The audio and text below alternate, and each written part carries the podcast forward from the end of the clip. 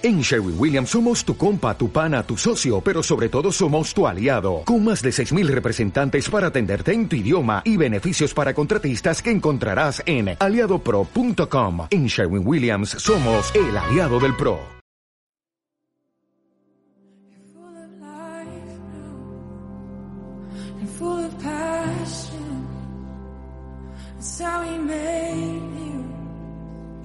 Just let it happen.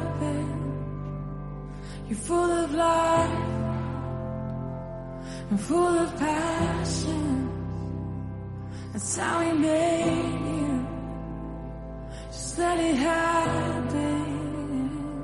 You're full of life now. You're full of passion. That's how he made you. Just let it happen. And he calls. Voy a hablar de algo excepcional, no habitual. Eh, yo quería eh, hoy hacer una reflexión sobre. Ahora sí, ahora ya noto yo que. que el micro me responde. Quería hablar de un tema que no, no se suele hablar habitualmente de él, y es eh, de la mundanidad en el cristianismo, o de cristianismo y mundanidad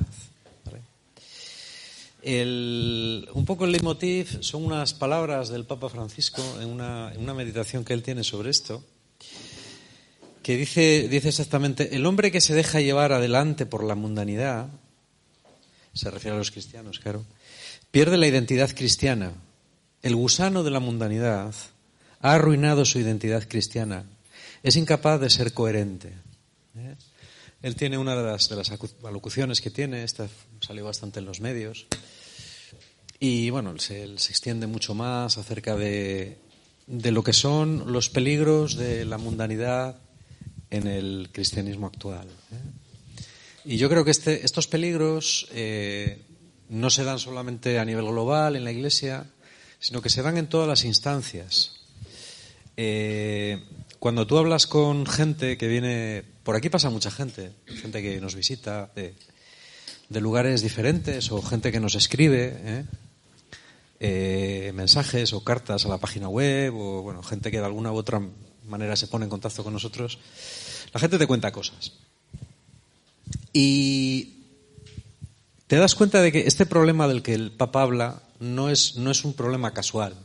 Es decir, no es que él hable por hablar, ni porque sea algo que se le ocurre a él, sino porque yo creo que él normalmente, y quienes conocen a este Papa saben que pese a su aparente espontaneidad, no da puntada sin hilo, es decir, que sabe muy bien de lo que habla y, de lo que quiere hablar. Cuando él habla de un tema es porque él percibe que ese tema es un tema problemático para la Iglesia actual. ¿eh? Y es verdad. Eh, la Iglesia actual, lo hemos dicho muchas veces, está en un, momento de transición complicado. Pues desde hace 50 años, eh, desde que terminó el Concilio Vaticano II, pues está ahí en una especie de mm, equilibrio precario ¿no? entre bueno pues cómo adaptarse al mundo actual pero sin que el mundo actual te coma la tostada es decir cómo conservar lo conservable pero a la vez eh, ser abierto en lo que hay que ser abierto bueno es una cuestión difícil es una cuestión difícil ¿eh? Eh, los papados anteriores sobre todo los dos anteriores tiraron más bien por el lado de conservar por el lado conservador este Papa actual ha impulsado de nuevo la idea del Vaticano II, ¿no? de, bueno, de abrirse al mundo, de, hacer autocrítica dentro de la propia Iglesia, y... pero no es fácil, ¿eh? no es fácil. Entonces él intenta en sus discursos dar una de cal y otra de arena y ir por un camino que no es sencillo. Este, esta enseñanza concretamente sobre la mundanidad está muy bien. ¿eh? Yo no la voy a repetir porque eh, podéis encontrarla en Internet, lo que queráis, no, no es ningún problema. Y además yo, yo, quería referirme a más aspectos concretos que nos pueden interesar a nosotros, ¿no? a los miembros de, nuestra comunidad. Mirad, el cristianismo eh, siempre se ha movido entre, entre dos extremos, siempre, desde que inició. Uno es el extremo de cerrarse en lo suyo y otro es el extremo de abrirse al mundo en el que vive. Antes le había pasado al judaísmo. Dentro de los judíos, en la época de Jesús, había grupos extremadamente o demasiado abiertos al mundo o mundanizados, como podían ser los saduceos, y había otros grupos que eran extremadamente cerrados hasta el extremo de que no vivían con el resto de la gente, como los, como los esenios. ¿eh? Los esenios habían abandonado la sociedad, vivían en el sur de Judea, en la zona de Engadí, del Mar Muerto, y vivían completamente separados de los demás. ¿eh? Eh, esta, estas dos, estos dos extremos han recorrido siempre la historia del cristianismo, hasta el día de hoy. Tú puedes ver grupos tradicionales como los Amish, ¿eh? o los uteritas, o algunos menonitas que viven en Estados Unidos, o en Argentina, en Paraguay, en sitios así, que viven completamente fuera de, de la sociedad. Generalmente viven de granjas, viven de, bueno, de pequeñas industrias que ellos gestionan y ni mandan a sus hijos a tienen colegios muy sencillos de primaria pero no mandan a sus hijos fuera. Los niños se crían dentro ¿eh? incluso ya hablan un idioma propio que nadie más habla que es el alto alemán es una especie alemán medieval y viven en un mundo absolutamente cerrado. Se casan entre ellos tienen muchísimos hijos y ya está. Incluso consideran que predicar el evangelio es un pecado. Prohíben predicar el evangelio decir, un amis no puede ir y predicar el Evangelio a un, a un pagano. Consideran que el mundo es lo que es, que el mundo es malo, y bueno, pues ya está, no, no hay por qué relacionarse con él, y mira, pues ya cuando venga Dios ya lo arreglará, y nosotros mientras, a lo nuestro, y ya está. Ese es un, eh, es un extremo. ¿eh? El otro extremo, pues bueno, pues eh, le tenemos le tenemos por ahí también, ¿no? Es decir, pues bueno, gente cristiana, pero que o cristiana de nombre, pero que después, pues, pues eh, sostiene valores o principios que poco o nada tienen que ver con el cristianismo, ¿eh? a muchos niveles. Eh, entre los dos extremos, ¿cuál es la, la actitud más correcta? Bueno, pues yo creo que de eso trata la, poco de lo que yo quería hablar hoy, ¿no? El, axioma principal es, yo siempre lo digo, es lo que aquel cura amigo mío me decía, ¿no? Dios siempre te llama desde el otro lado. ¿El otro lado cuál es? Bueno, pues el diferente al que tú estás. Si tú tiras para un lado, probablemente Dios te llama desde el otro. ¿eh? Mm, en la propia iglesia, vamos a ir descendiendo un poquitín, en la propia iglesia católica, estas dos corrientes están muy presentes y eh, cada vez más. Decir, un fenómeno que se está dando en el mundo ahora, eh, nadie sabe muy bien por qué, se da en la política, se da en la sociedad, etcétera, es el de una radicalización de las posturas. ¿eh? Un día, por ejemplo, sería interesante hablar de las de las culture wars que se dicen en Estados Unidos, de las guerras culturales.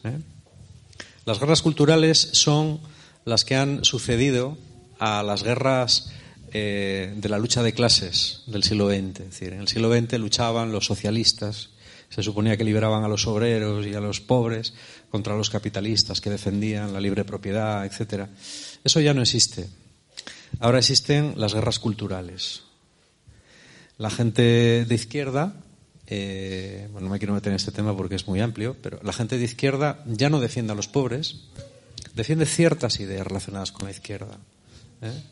El otro día leí un informe de Estados Unidos de cómo las ciudades, eh, generalmente las, las, ciudades grandes de Estados Unidos están gobernadas por los demócratas. Y curiosamente son las que más pobreza tienen de Estados Unidos. Y Trump aprovechaba. No, no es que yo alabe a Trump, ni muchísimo menos, ¿no? en, ningún, en ningún sentido. Pero Trump aprovechaba para señalar una contradicción. Decía, os importan mucho los pobres, pero en las ciudades gobernadas por vosotros ah, no hacéis absolutamente nada por los pobres. ¿Eh? Y es verdad, es decir, ciudades como San Francisco, por ejemplo, que es.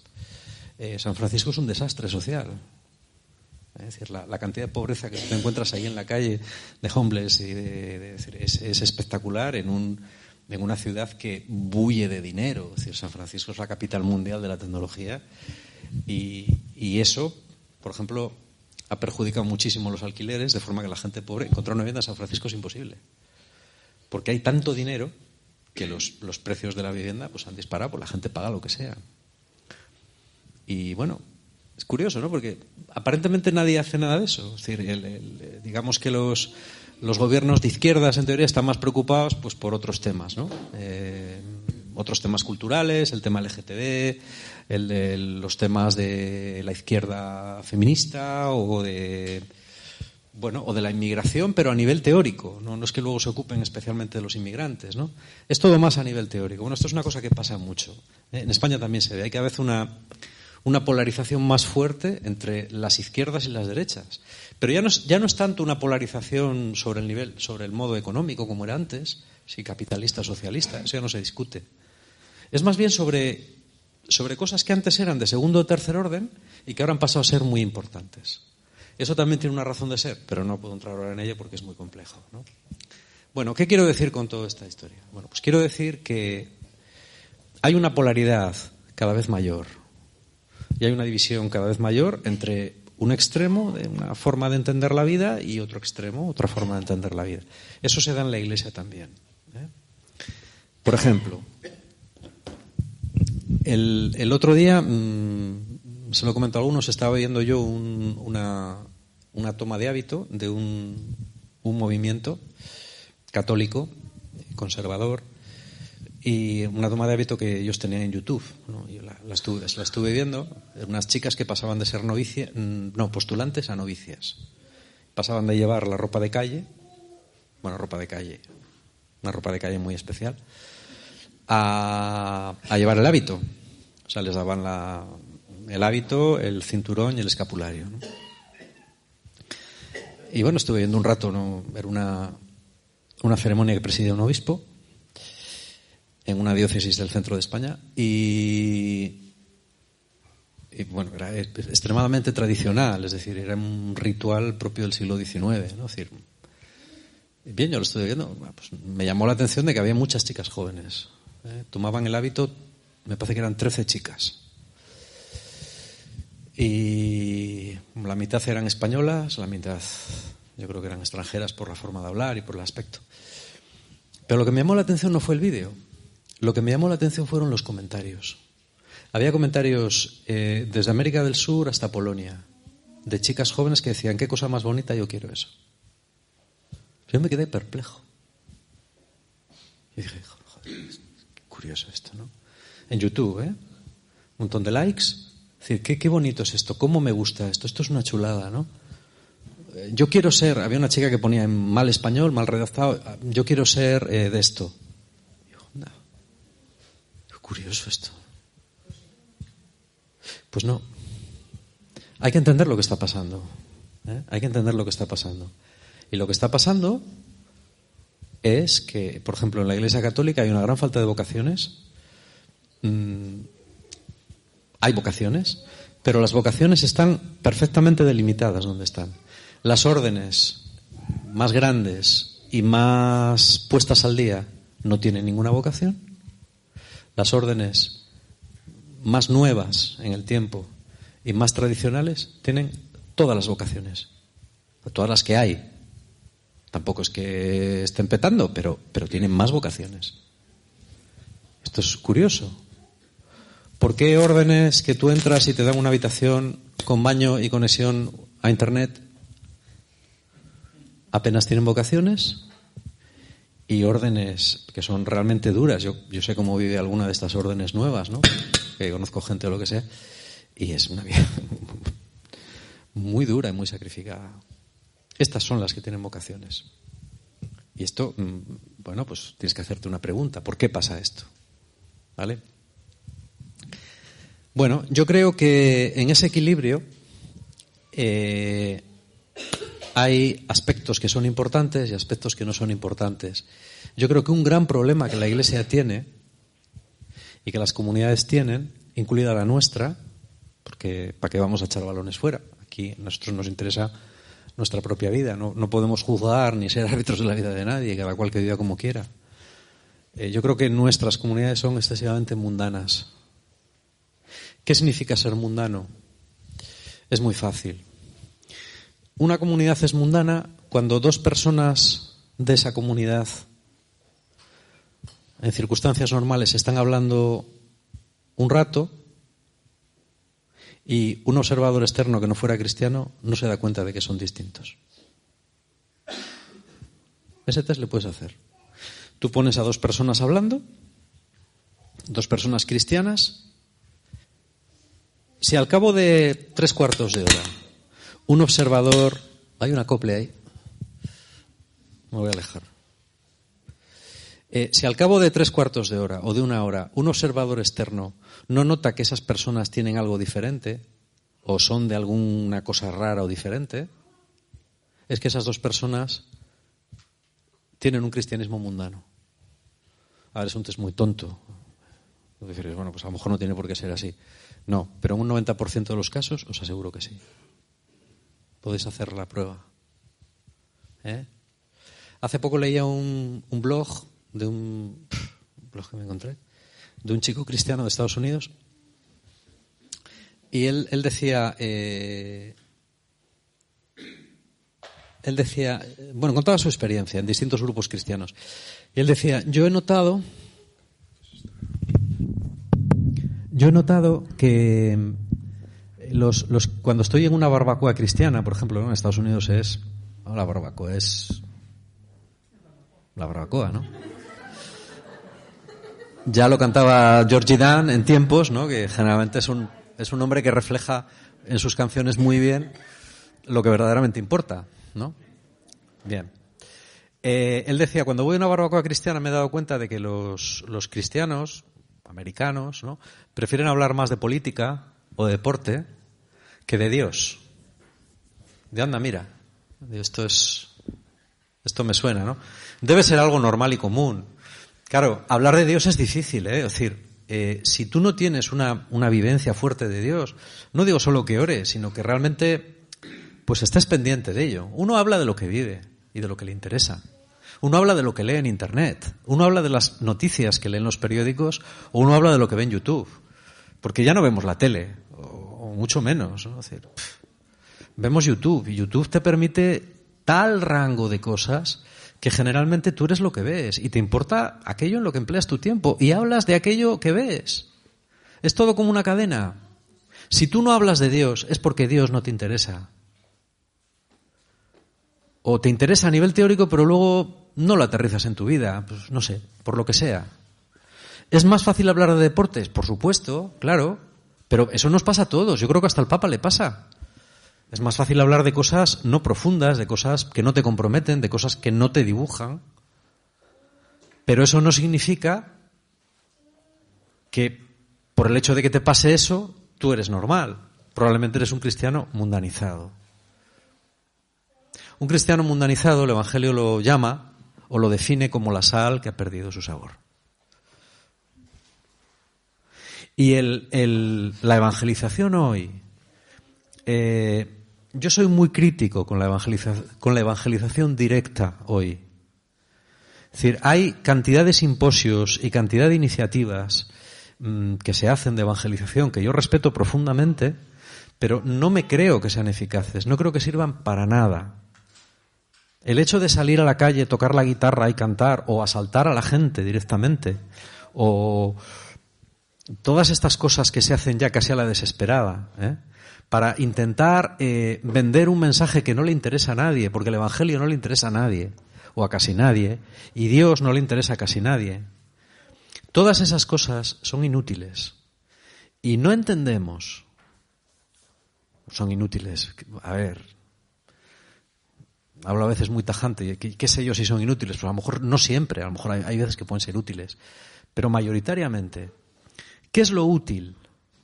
Bueno, lo útil es lo que hicieron los primeros cristianos. Los primeros cristianos, que se sepa, no evangelizaban en la calle nunca, porque no podían. Y no iban de puerta en puerta intentando convencer a la gente de lo bueno que era lo que ellos creían. Los primeros cristianos evangelizaban fundamentalmente por la vida que llevaban y por contacto social. En los trabajos, en eh, sus relaciones personales o viviéndose como se vivía en el Imperio Romano, en los barrios o en los sitios en los que vivían, la gente veía cómo se trataban y veía que tenían un sistema de valores diferente al que tenía el resto de la gente en el Imperio Romano. Y ese sistema de valores era atractivo para muchos, porque era un sistema acogedor de los pobres y de los marginados, era un sistema igualitario que no distinguía entre siervos o esclavos y amos, y era un sistema profundamente solidario y pacífico, que era exactamente lo contrario a los valores del Imperio Romano, que eran clasistas y violentos. ¿Eh? Roma era una sociedad extremadamente violenta y extremadamente clasista. Hoy en día recordamos lo bueno, pero ojo, se las traía a vivir allí. Bueno, los cristianos vivían de una manera diferente. ¿Eh? Y eran gente, la famosísima carta de Diogneto del año 160 y 100, del siglo segundo más o menos, eh, lo dice, ¿no? Los cristianos somos tal, igual, y pues igual que todos nos casamos tenemos hijos, pero, pero no somos adúlteros, ¿eh? pero compartimos nuestra mesa, pero acogemos a los demás. Tenemos un estilo de vida que no es como el del mundo, es decir, no eran cristianos mundanos, pero era gente que vivía en el mundo, no eran gente especialmente rara. Ese es el desafío. Yo creo que ese es el desafío que tenemos todos, ¿no? Yo creo que en ciertos aspectos culturales, como por ejemplo la ropa, la manera de vestir, por ejemplo la manera de vivir, o como por ejemplo, pues mm, no se nos debería distinguir. ¿eh? Yo sí, en, lo único que yo creo, en lo único que yo creo que un cristiano en el aspecto exterior debe distinguirse de, de la gente del mundo es en dos cosas. Primero, en una cierta austeridad. ¿eh? Yo no creo que un cristiano deba llevar un Rolex. Esto lo puse una vez en un post y me escribió un hombre indignado, ¿no? Porque tenía un Rolex, claro. Bueno, yo nunca he contestado a la gente, pero bueno, pues, oye, si tienes un Rolex, pues, pues, a mí me le regalaron en la pedida. Digo, pues muy bien, ¿qué es que te diga? ¿Eh? No, es nada personal, yo simplemente decía, pues hombre, que si, quieres gastarte 5 o 6 mil euros o 7 mil, pues no te compres un Rolex, no sé, cómprate un utilitario, ¿no? O algo, ahorra para un coche eléctrico, no sé, o cómprate un patinete eléctrico, algo que sea así como más útil. No seamos ostentosos, eso por un lado. Y por otro lado, en el tema de la modestia. ¿eh? Eh, ya sé que mucha gente no piensa así, pero yo creo que el hecho de que la moda, por ejemplo, especialmente en las mujeres, en los hombres también, pero menos, eh, a veces sea provocativa y escandalosa, no significa que las cristianas tengan que seguirla. si las cristianas estáis de acuerdo conmigo, me parece muy bien, y si no estáis de acuerdo, pues me da igual. Yo es lo que pienso. ¿Vale? Salvo en esos dos aspectos, yo creo que en nuestra manera de presentarnos ante la sociedad deberíamos ser iguales. A mí me parece muy bien que la gente se tatúe, que la gente se tiña el pelo de azul, que se deje una cresta de moicano o que mm, lo que sea. Eso me parece bien. ¿Por qué? Porque es una forma de inculturarse, porque es una forma de romper estereotipos, que piensan que los cristianos somos una gente rara, friki, etcétera. ¿Vale? Eso me parece bien. Pero en, nuestro comportamiento ahí sí que tenemos que ser diferentes. ¿Eh? La, palabra de Dios, la Biblia, nos habla muchísimo de cómo tiene que ser nuestra manera de comportarnos. ¿eh? Que coincide pues, con lo que la psicología eh, moderna y con lo que prácticamente todas las tradiciones de sabiduría han sostenido siempre. Tienes dos orejas y una boca, lo cual significa que tienes que escuchar el doble de lo que hablas. ¿Eh? No sé si esa. ¿Vale? Es una. Recordarlo, pues una cosa que. El doble de lo que. Tienes que escuchar el doble de lo que hablas. ¿Eh? Dice la palabra de Dios. Dice la palabra de Dios muchísimas veces. ¿eh?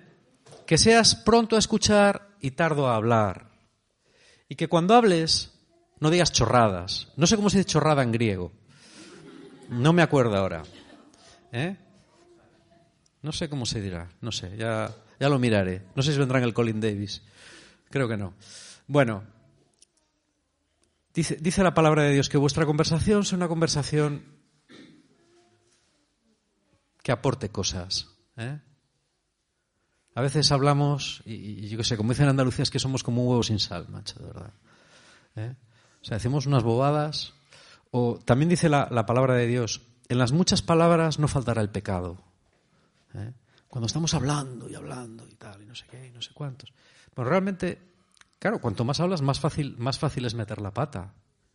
A mí siempre me pareció una barbaridad. La... Yo tuve un amigo que es sacerdote, ahora es sacerdote de una parroquia de Caracas. Y bueno, fuimos amigos en la, universidad, en Salamanca, y él, eh, él, él había hecho una prueba con los, con los trapenses, creo que era, en un monasterio de México. Y él era muy, muy hablador. Y él decía, yo casi me moría, dice, porque ellos solamente pueden hablar dos días al año. ¿eh?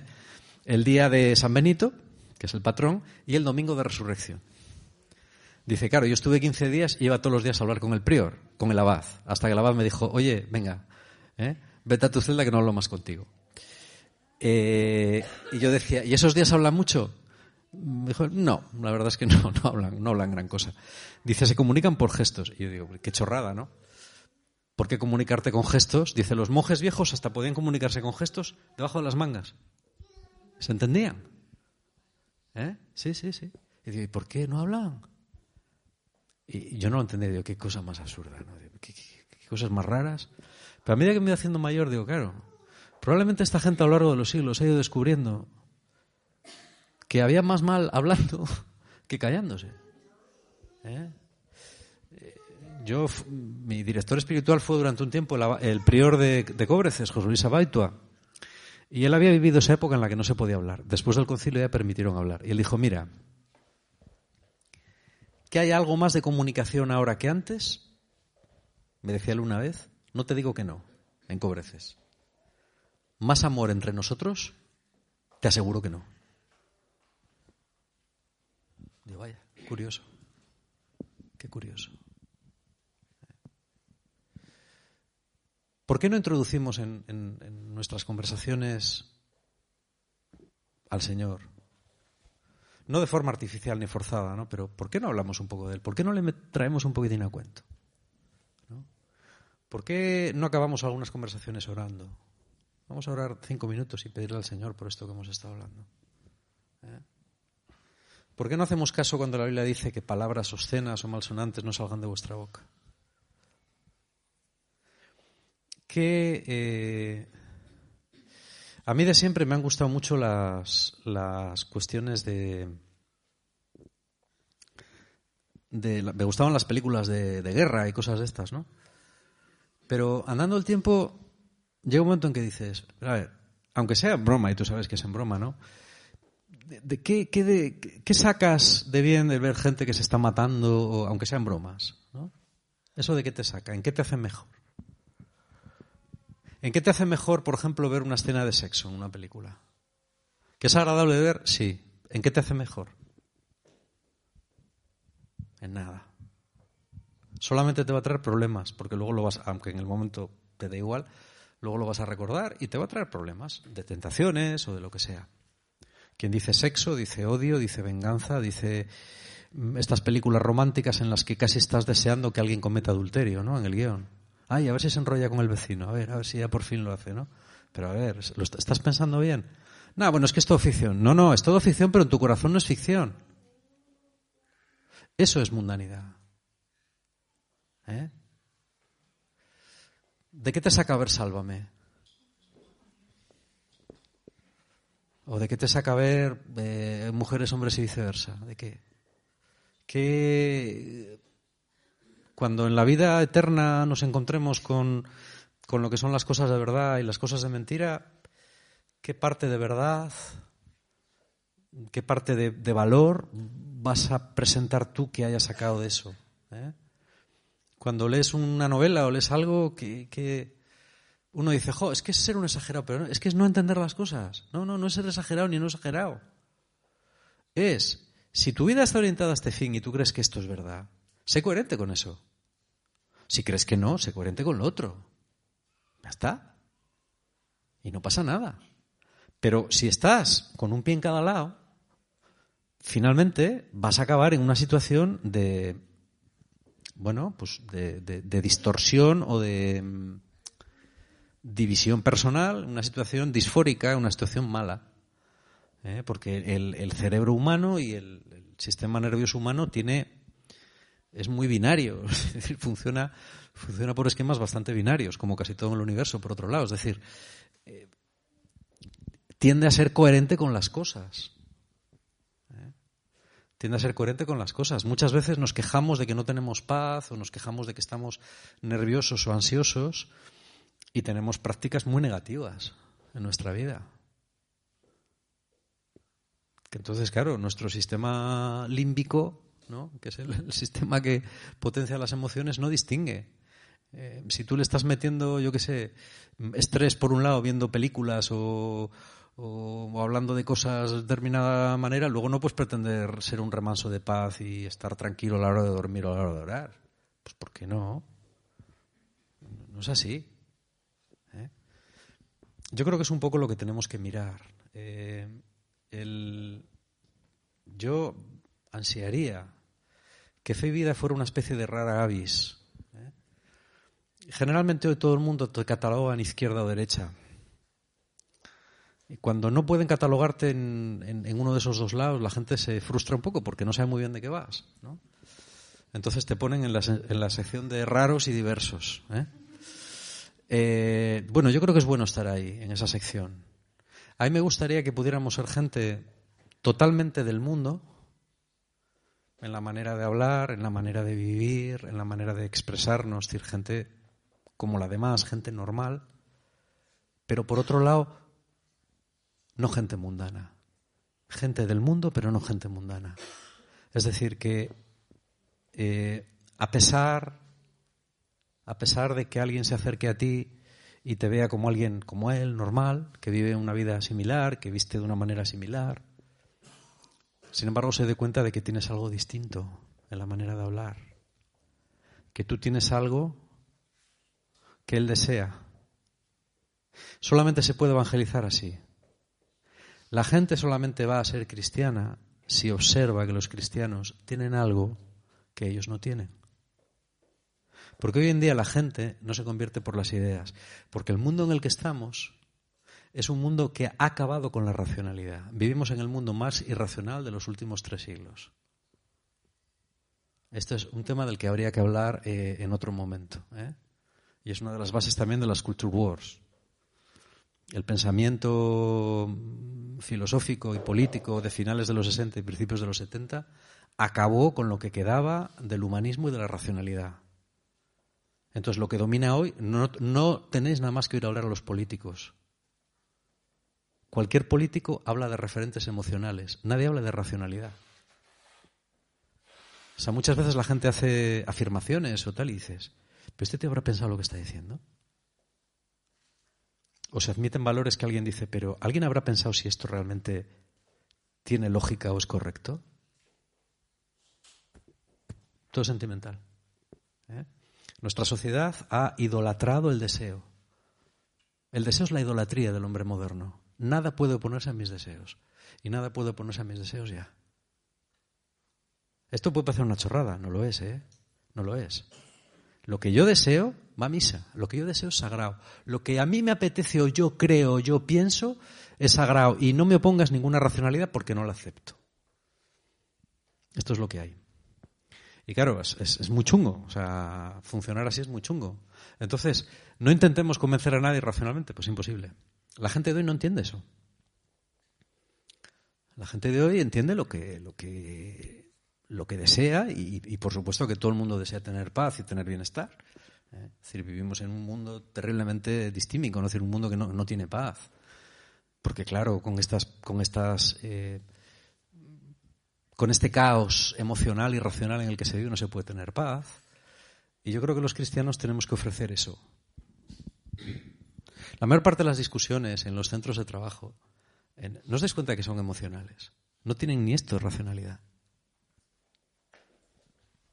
Pero en, el, Parlamento igual. Yo estaba escuchando, por ejemplo, los políticos en la Asamblea de Madrid que están intentando llegar a un acuerdo y tal. Entonces, si parece un, un patio de niños de colegio. Pero ¿y vosotros sois los que vais a gobernar una comunidad autónoma? Pero por favor, pues esto son bobadas. ¿Pero por qué andáis mirando vuestras sensaciones? Vuestras... Que yo quiero, que yo tal, que tomándote las cosas personalmente. Pero, pero que no es eso. Que ser racionales. Si estoy aquí para lo que estoy, vamos a ser prácticos. Dejarnos de bobadas. Pero no es inútil. Hoy todo es el sentimiento. Todo. Todos los problemas son sentimentales. ¿Eh? Hay muy poco pragmatismo. Bueno, los cristianos yo creo que estamos llamados a no ser mundanos aportando pues un poco de paz y un poco de sentido común ¿eh? y un poco de bueno hombre de racionalidad ¿eh? en este mundo parece mentira que nuevamente los cristianos seamos los que tenemos los encargados de proporcionalidad racionalidad al mundo quién lo hubiera dicho hace 100 años ¿Eh? quién lo hubiera dicho pero bueno así son las cosas y nada, esto es lo que yo quería contar a grandes rasgos. Siempre me hago un guion que luego no sigo. Pero bueno. No sé si alguien tiene alguna preguntita.